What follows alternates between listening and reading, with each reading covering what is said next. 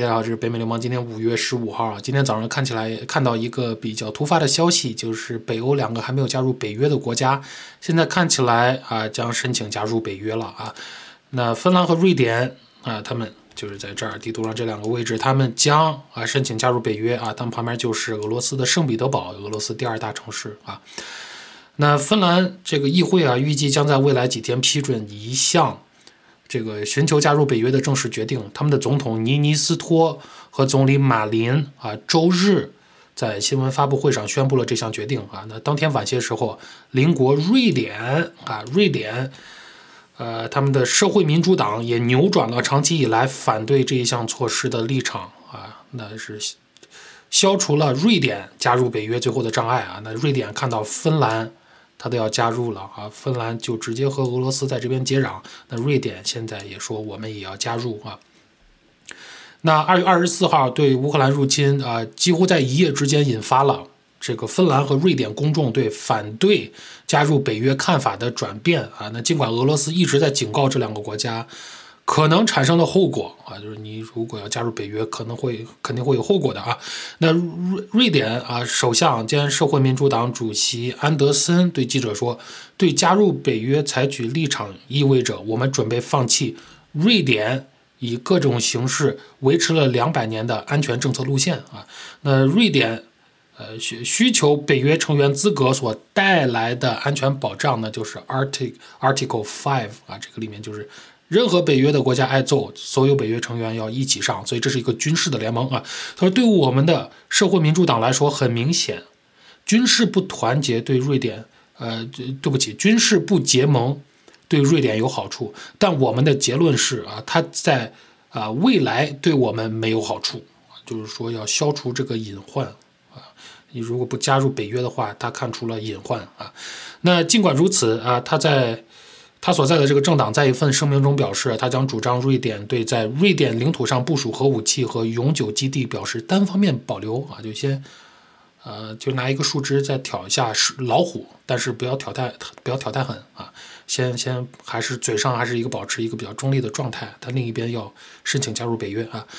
那据呃当地媒体报道啊，两国的立法者将于周一就这个这个这加入北约的这个竞标的问题进行。呃，辩论，而瑞典可能会在未来几天内提交加入北约的申请啊。那北约国家在周六啊，北约国家，呃，对不起，北欧国家啊，周六在柏林得到了北约外长的广泛支持啊，因为决策者正在试图平息对土耳其呃可能会破坏其竞标的担忧啊。那土耳其也是北约国家，但是呃，这个北约这个三十个成员的军事组织，他们的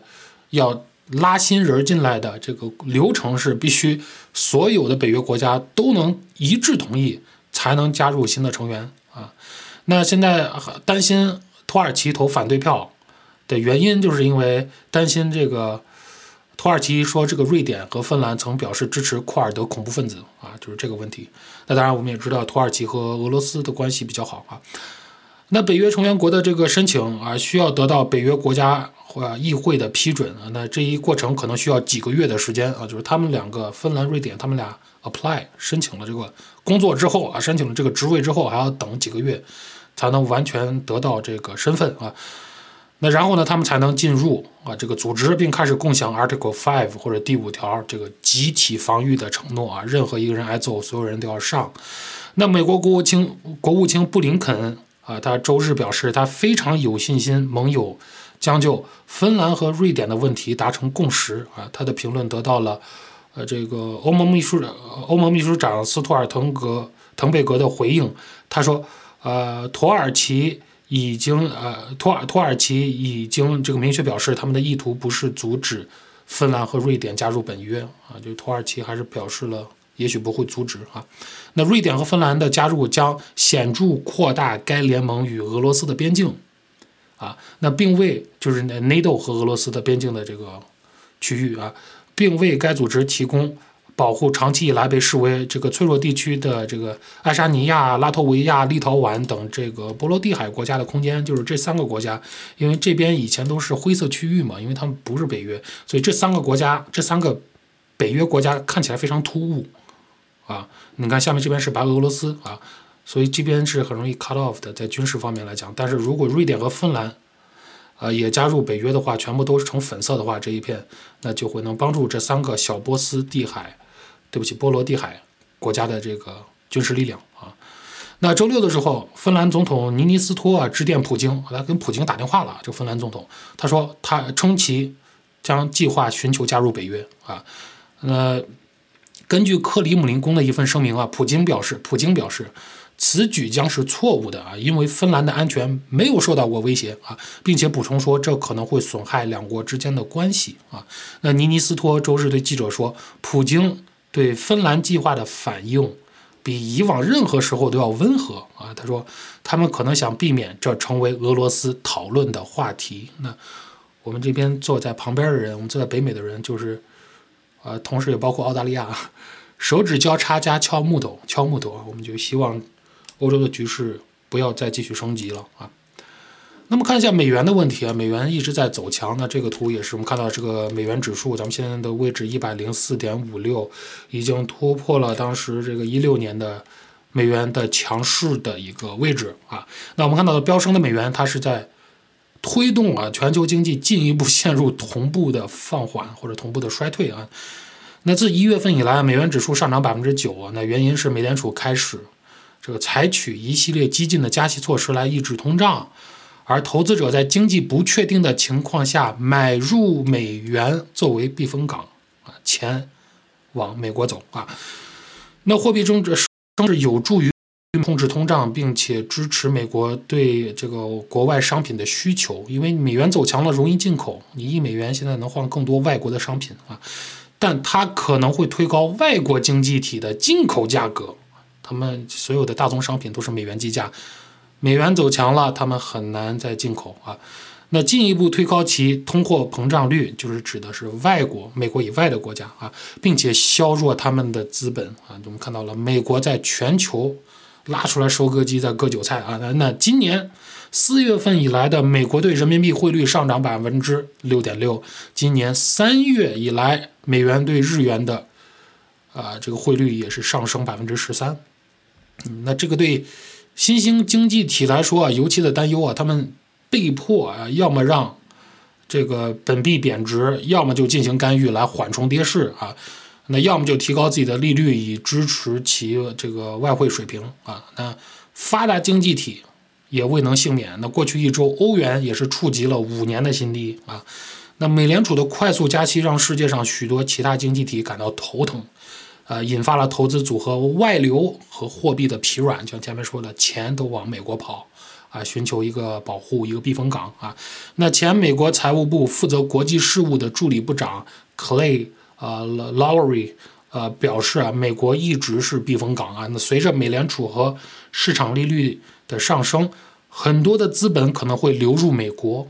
这可能对新兴市场造成伤害。啊，那虽然外国货币贬值看起来好像利多外国的出口，对不对？就像以前日本很繁荣的时候，因为日本的货币、日本的元，呃，他们是相对其他西方国家是比较贬值的啊，价值是比较低的，所以当时很适合日本的产品往外出口，啊，现在也是这个情况，看起来好像是利于。外国啊，这个货币贬值的国家，他们的公司出口。然而，丰田汽车预测啊，尽管年度汽车销量有强劲，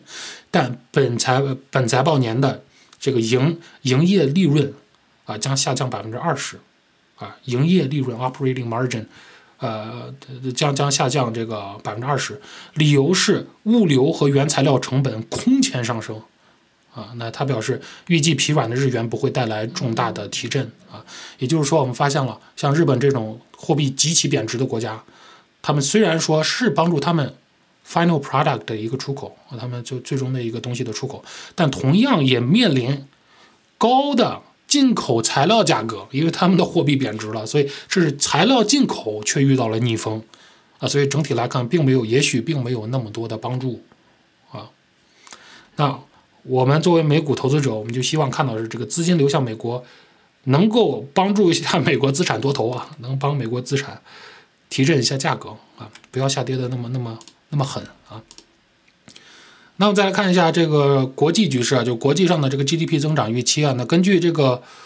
呃国币金融呃国际金融协会啊，这个 IMF 的这个数据啊，随着俄罗斯在乌克兰战争给欧洲企业和消费者造成损失，中国的疫情的这个严厉控制的措施，以及美国金融情况的收紧，世界经济的前景越来越暗淡。那这个图就是我们看到的，啊，是二二年这一格和二三年这一根给出的全球增长预期。我们看到一个 downward revision 啊，就是在往下走。预期在往下，预期在缩水，因为粉色的这个是四月份的预期，蓝色的这个是今年一月份的一预期。我们看到一月份的时候，这个二二年是这么高啊，差不多百分之四点四点多啊，四点三、四点二。一月，然而，然然后这个二三年是这么高，然而我们刚刚经历的四月份，他们在往下调，调到粉色的这个区域了啊，就是说全球增长前景也是越来越暗淡啊，越来越暗淡。越来越像衰退啊！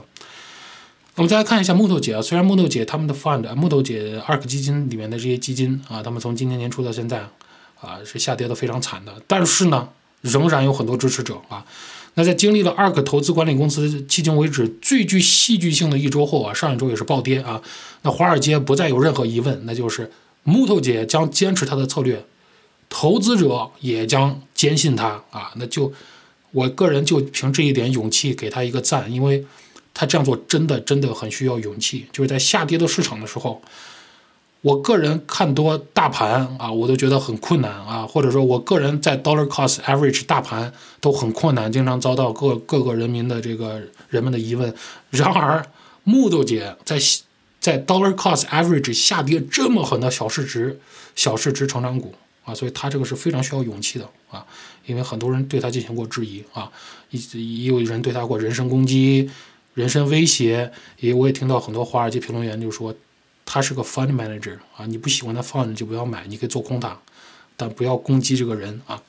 OK，那周三的时候，ARK Innovation ETF 它的符号是 ARKK 啊，它周三下跌百分之十，创下有记录以来第三大跌幅。当天最大的拖累就是美国最大的加密货币交易所 Coinbase。那我们也知道，因为比特币啊、加密货币啊，他们的资产在快速缩水，快速缩水，泡沫在快速炸掉，所以像这种加密货币交易所也在呃承受一些痛苦啊。那 Coinbase，那该公司啊，它的数呃下跌了百分之二十六啊，在周三的时候，但是呢。当华尔街其他人都在抛售这只股票时，木头姐和他的团队坚持他们的策略，并利用这次下跌来增持啊。那截在截止周四的一周内，增加了增持了约八十六万股的 Coinbase 啊，Coinbase。那这这张图也能看到历史上从这个二一年五月份到现在啊，这个是他对 Coinbase 的持仓的数量，然后这个是 Coinbase 这只股票的价格。你看到啊，绿色就是在加仓加仓，红色的点儿就是在减仓啊。我们看到。呃，Coinbase 的价格一直在往下跌，但是它在这儿还是在 dollar cost average，还在不断的加仓啊，这是 Model 姐的一个操作啊。那二个 K 呢，今年年初到周三啊，下跌了百分之六十一，然而却在周三啊看到了资金的流入啊，没有人跑，呃，不是不是说没有人跑，肯定有人跑，但是总体来看，跑进来的人和跑出来的人来看。它的净资金是看到了流入的啊，那对于七十八亿美元的 ETF 来说，这个流入是一个较小的数额啊。周三是流入了净流入约呃这个四千五百万美元，但是呢，二二年二二年啊，今年的这个净流入已经超过十五亿美元了啊。所以说就是说木豆姐的她这个坚持，反而使她的这个策略看起来有吸引力。啊，假如说他嘴上一直说坚持，然而现在下跌的这么痛苦之后，他反而不坚持了，那他就真的不行了。然而正是因为他嘴上说坚持，他的是他的行为也是在坚持，所以虽然有人看他是一个很顽固、很固执的一个人，但是呢，我们也能说他是一个不会随风摇摆的人啊。那 ARK 的这个做空者其实也很多，那 ARKK 目前的这个净呃这目 ARKK 目前的空头净额已经占。总发行股票数量的这个比例为百分之十四点八了啊。那截止周三收盘，这个 Total Capital Short Innovation ETF 啊，或者这个 SARK 这个 ETF 啊，它是专门做空 ARKK 的。那 SARK 这个做空的 ETF，它的价格是 ARKK 的两倍多了，已经两倍多啊。那 ARK 的，呃，我们发现了 ARK 这个基金已经成为多空双方在这个小市值科技领域所造成的一个战场了啊。多空双方的厮杀非常的非常的那个多啊，但是二个 K，但是木头姐的这个方舟基金的信徒仍然还是很坚挺的虽然它 fund 在 lose money 在输钱，但是还是有净流入在往里走啊。那那二个就是在 dollar cost average 这个，像前面说的这个小盘科技股或者小盘高成长股，比我个人更加有勇气啊。我现在只是在 dollar cost average 啊大盘指数啊。那我不知道你对这个 ARK 的未来怎么看啊？我个人认为它 near future 好吧，最近的一两年。呃，应该会非常颠簸啊，非常颠簸。但是我觉得长线也许还 OK 啊，啊，像他嘴里说的五年的 investment horizon，对吧？五年的一个长线的一个小目标什么的，也许还会 OK 啊，因为五年之后咱们已经到下一个撒钱的周期了，中间五年之内绝对要到下一个 QE 周期了啊！大家知道下一次美联储开始放水的时候该做什么了吧？啊，这次学到了什么啊？那。它这一篮子里股票，我相信里面会有一些未来就消失了，就像以前两千年的纳斯达克里面的股票，很多就没了，消失了啊，很多 loser 啊。但是，当然我也相信它这一篮子股票里面有一些最后会成为，甚至成为一些行业的领头羊啊。那我们从 Cathy Wood 现在这个行为里学到了什么呢？就是说，在这个市场中啊，一定的这个不能说一定的。好吧，就说一定的这个耐心是非常重要的。当然，当然，他赚钱的方法是收这个你买的股票有净流入，他可以有这个能收费用。但是他当然希望他的贩子能做得好，他贩子做得越好，啊，净流入越多，他赚的钱越多，对不对？所以，嗯，而且他资产如果一直在缩水的话，他的那个百分比的那个 cut 那个 commission 那个费用，他也是在缩水啊，对吧？所以他当然希望他的这个贩子做得好。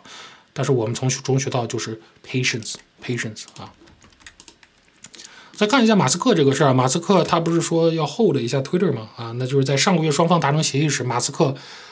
和 Twitter 当时是同意了这个十亿美元的这个所所分手费啊，就是说如果不要的话，如果马斯克他跟他买不了买不了 Twitter 的话，交个十亿美元分手费。但是尽管如此呢，这个交分手费并不是一种让马斯克可以在没有后果情况下取消收购的方法啊，不能说我们今天想要，明天十亿块钱我不要了啊，不能这么潇洒啊，你必须给出正当理由啊。那当交易无法完成的，当这个交易无法完成是因为外部原因啊，比如说。监管中介或者第三方融资出现问题的时候，那买方应该向啊这个目标收购对象交个分手费啊，交一个这个十亿美元啊。那但是如果存在诈骗行为啊，就是发现会产生所谓的重大不利影响的错误消息的时候，买家也可以退出啊。就像呃这个 Terra USD 那个 stable coin 说自己是稳定币啊，但是其实呢，它里面的这个 fund structure 很有问题啊。就比如说它它储备里面全都是大波动资产，根本经不住集体抛售。那这个就是会产生所谓重大不利影响的错误消息。就是举一个例子，那就是说，如果马斯所以所以马斯克现在搞找这个 bot 很有可能在寻找这个东西，对吧？等于说，如果马斯克仅仅是觉得自己是多付了钱，现在就放弃竞标的话，那。Twitter 它除了收取十亿美元的分手费之外，那还要还可以起诉马斯克，寻求数十亿美元的这个美元的这个赔偿金啊。那马斯克周五表示，他将搁置这个四千四百亿美元的这个收购啊，先暂停一下。那同时研究该平台上虚假账户和垃圾账户的比例啊。所以他就像前面说的，他在寻找可能会产生所谓的重大不利影响的这个错误消息，他在寻找啊。也许他如果找到了，可以给他一个机会。不去收购，或者像很多网友留言的，给他一个 bargain 啊，他可以去讨价还价。man 四百四十亿是在我们 assume 你给的，你说百分之五的垃圾垃圾账户的情况下是四百四十亿。如果你这里面百分之二十、百分之十五的垃圾账户，可也许就不是四百四十亿的收购了啊。那马斯克表示，为了找出答案啊，我的团队将对 at Twitter，就是说 Twitter 官方账户的一百名追溯者进行随机。抽样啊，就只有一百名啊进行抽样。我邀请啊其他人重复同样的过程，看看他们会发现什么结论啊。他在随后的推推文中阐述了他的方法，并补充说道啊，可以选择任何有大量关注者的账户，然后忽略其前一百个关注者，然后每十个关注者选一个人，直到选到一百个人的这个 sample size，对吧？嗯，他说我对更好的想法保持开放态度啊。那马斯克还表示。呃，任何合理的这个随机抽样过程都很好。如果许有许多独立的，如果有许多人独立的对这个虚假垃圾邮件和重复账号的百分比获得类似的结结果，那么将有说服力，说明我们选择的这一百个呃，那将是有说服力的啊，就是说明它确实的这个 bots 只有百分之五，呃，或者是 bots 确实是一个百分比的数量啊。但我选择一，我选择一百作为样本，样本的数量为什么啊？我们都很 curious，为什么你只选择一百？听起来非常的反科学啊。他他给出了理由啊，因为这是 Twitter 采用的方法来计算它小于百分之五的虚假垃圾重复账户的。所以马斯克就说，Twitter 当时给出我们小于百分之五的垃圾账户的时候，就是用的这种方法，就是用了一百的 sample size，一百的样本啊。所以我现在也要用同样的方法来来看一下是不是小于百分之五啊。那当被问及其，呃，当当被问及他对其他方法的这个描述是否正确时，Twitter，呃，对不起，当被问及啊，他这个马斯克对 Twitter 所用的这个。呃，这个样本数量或者这个呃计算方法是否正确时，Twitter 他拒绝发表言论啊，也就是说，我们得到的是 Twitter 默认了，所以 Twitter 这个百分之五本身就是拿着一个不科学的小样本的方法来算出来的，要不然他现在就出来说了啊。那 Facebook 这个联合创始人，这个叫这个莫斯莫斯科莫斯科维茨啊，他通过自己的这个。Twitter 账户对这个问题进行了权衡，指出马斯克的方法实际上不是，并不是随机的，这样的样本太少了，并且为大量错误留下了空间啊。那这个谁都同意啊，一百的样本太小啊。那还有一个网站叫 Bot。呃呃，Sentinel 啊，这个网站是专门用 AI 和人工审核团队来来建立、分析、识别推特上虚假账户的，有个专门找虚假账户的一个网站啊。那他的这他的这个 CEO 叫 Christopher Bozy，在接受 CNBC 采访时说啊，Twitter 上百分之十到百分之十五的账户可能都是假的，可能都是不真实的，包括假冒、垃圾邮件发送者、诈骗者、恶意机器人、复仇和重复账户啊。嗯，我还有复仇账户，就是一个人开一堆来过去喷别人啊。那通常针对和骚扰个人以及故意传播虚假消息啊。所以说，这个专门找机器人的这个网，呃，专门找垃圾账户的这个网站的 CEO 都说，可能 Twitter 有百分之十到百分之十五，并不是百分之五。并不是百分之五，所以 Twitter 所说的小于百分之五的垃圾账户可能是错误的。但是华盛顿华华盛顿大学的教授啊，告诉 CNBC，他叫 Carl T. Bergstrom 啊，他说对任何一个 Twitter 账户的一一百名跟随者进行抽样啊，不应作为尽职调查啊，以进行四百四十亿美元的收购啊。他说没有理由相信官方 Twitter 账户的关注者是平台上账户的代表性样本。也许机器人不太可能关注此类账户啊，也有可能他们故意关注此类账户，来使自己看起来是一个真的账户啊。但是我无法理解马斯克除了用这种愚蠢的抽样方式来欺骗我们之外，还做了什么。其实我我我觉得这个这个教授在这胡说八道啊。为啥呢？因为就我们现在知道这个消息来看，我觉得马斯克被他喷这样是他是很无辜的。为啥呢？这个一百个 sample size，所有人都知道是。是是过小的，所有人都知道是反科学的。但是呢，现在的关键点就是，马斯克说这是 Twitter 所用的方法，所以，对不对？他也用同样的方法来来来 prove 他 prove 一下。所以现在的关键点就是 Twitter 是不是用了这个不健康的方法来给我们的小于百分之五的垃圾账户数字？而不是现在关注马斯克啊，因为马斯克说了，我只是在用 Twitter 用过的方法。如果你你如果这些人现在都出来说这个一百 sample size 不科学，也不应该把矛头指向马斯克，而是指向当时 Twitter 的这个做法。为什么 Twitter 用这个做法，当时给出小于百分之五的数字就是可以的啊？这个就是问题啊！如果 Twitter 真的觉得马斯克在胡说八道啊，我们其实不是用这种方法来给出百分之五的。那你就出来说话啊！不要这么不说话，一不说话就很可疑啊。那或者你真的很 confident，你非常有信心，我的这个平台里面的基垃垃圾账户数量绝对小于百分之五，你也可以出来说话啊。我觉得马斯克的这个思考或者马斯克的这个理由，呃，是可以理解的，可以理解的。如果因为因为他这个四百四十亿确实是基于基于这个假设，就是说你确实有小于百分之五的 bot。所以，我我还觉得这些人在喷马斯克有一点过分了啊。还有这个，我们看一下小麦啊，大宗商品的问题啊。那这一个非常不利于大宗商品的消息就是，印度啊，那印度是世界上第二大的小麦生产国，第八大的小麦出口国。然后周六呢，禁止了小麦的出口啊。那因为呢，炎热的这个热浪已经消消减了这个小麦的产量，而且在强劲的出口需求下，当地的小麦价格创下历史新高。就是当地人我们全球第二大的小麦出口国，当地人都吃不起小麦了，那我们就先不不出口了啊。但一家这个全球贸易公司驻新德里的一位这个经经销商表示啊，三月中旬的气温急剧上升，意味着农作物可能低于预期，农作物产量啊，那约约为一亿吨，甚至甚至更低。而政府当时的预计为这个一点一一三二亿吨的历史最高产量啊。那政府表示，仍然呃将允许已签发信用证的这个出口，就是已经给了钱的这个该出口还是得出口啊，以及试图满足其粮食安全需求的国家的要求。就假如说一些国家都进口不了，就要饿死人了啊，它这个也会往外继续出口啊。那在二月下旬，俄罗斯入侵乌克兰之后啊，这黑海地区的出口量暴减暴跌，全球买家寄希望于这个世界第二大小麦生产国就是印度的供应啊。但是在禁令呃，在这个禁令出台之前啊，印度的目标是今年出口量达到创纪录的一千万吨啊。那印度的禁令可能将全球的这个价格推高啊，呃推推高推到甚至更高啊，并打击这个亚洲和非洲的贫穷国家。就像你说的，如果这个食物出现了问题，去就代表穷国家的饥荒饥荒啊。我们看到这是小麦的这个期货 futures futures，我们看到现在有一点这个小幅上涨的这个意思了。嗯，然后我们再看一下世界上最大的小麦出口国，这边我们看到了印度排名第八，就像前面说的。但这边更重要的是，现在参战的两个国家，正在打仗的两个国家，排名第一的俄罗斯，俄罗斯这是排名第一啊，小麦出口国排呃乌克兰是排名一二三四五，排名第五。也就是说，这个战争对小麦的出口是非常非常非常大的这个这个影响的。同时呢，同时呢，印度现在说我们也不行，我们这边太热了。啊，很多小麦都死掉了啊，